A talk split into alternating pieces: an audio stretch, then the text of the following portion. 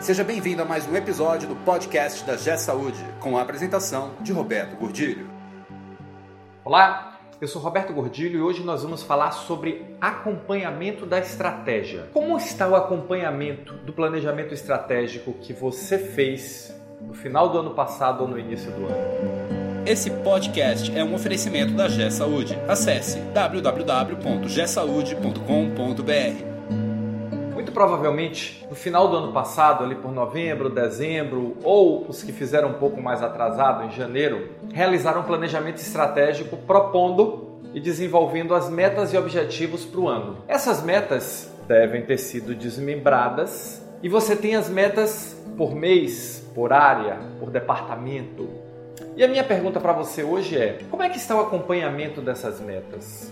Vocês estão acompanhando ou pegaram um planejamento simplesmente transformaram numa peça de gaveta e esqueceram? Efetivamente, as ações que foram planejadas estão sendo realizadas? As metas que foram planejadas estão sendo realizadas? E eu não falo isso só para a alta gestão da administração. É importante que o processo de acompanhamento de metas e resultados ele seja decomposto até o último nível de gestão, seja ele a supervisão, a coordenação, e venha para a gerência, diretoria e alta gestão da instituição. Por quê?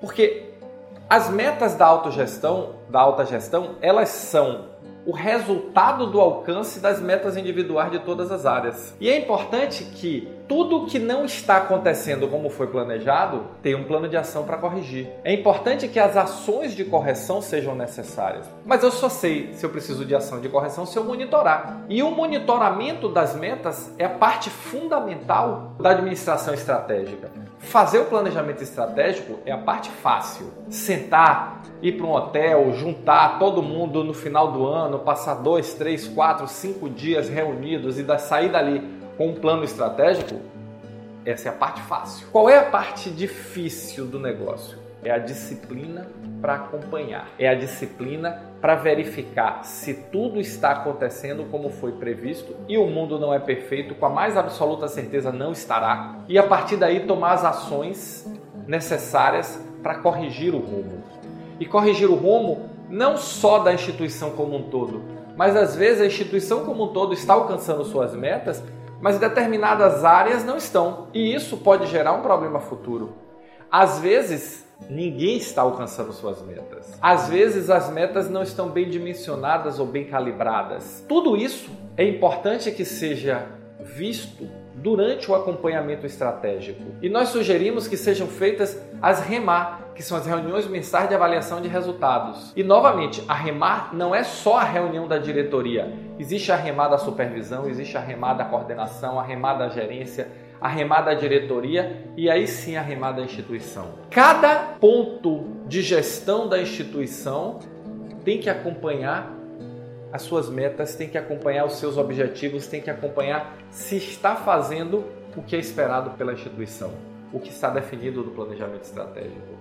Aí você pode chegar para mim e dizer assim: "Ah, Roberto, mas a minha instituição ela só tem metas gerais, não tem metas por área". Bom, Nesse caso, nós temos que acompanhar as metas gerais e tentar no ano que vem, ao desenvolver o planejamento estratégico, descer mais um nível. A administração estratégica é uma prática e que nós precisamos aprofundar a cada ano. Então, existem instituições que já desdobraram suas metas todas até o menor nível de gestão e outras até o nível de profissionais. Mas outras instituições ainda estão no primeiro nível, no nível das metas da organização outras no segundo nível, no nível das metas de cada diretoria.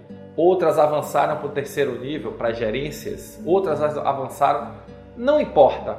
O que importa é que você avance, é que você monitore, é que você corrija, identifique o que não aconteceu conforme previsto, desenvolva um plano de ação. Execute esse plano de ação, monitore esse plano de ação. Comece a praticar a gestão estratégica e a administração estratégica, se é que você ainda não pratica. E se você já pratica, avance, porque isso vai fazer com que a organização inteira se alinhe. Esse desenvolvimento do pensamento estratégico e da gestão estratégica é que vai dar o alinhamento e que vai fazer com que todos estejam focados e voltados para atingir o mesmo objetivo. Nós já sabemos que resultado em saúde envolve quatro elementos segurança do paciente, qualidade do atendimento, eficiência de processos e resultados econômicos financeiros.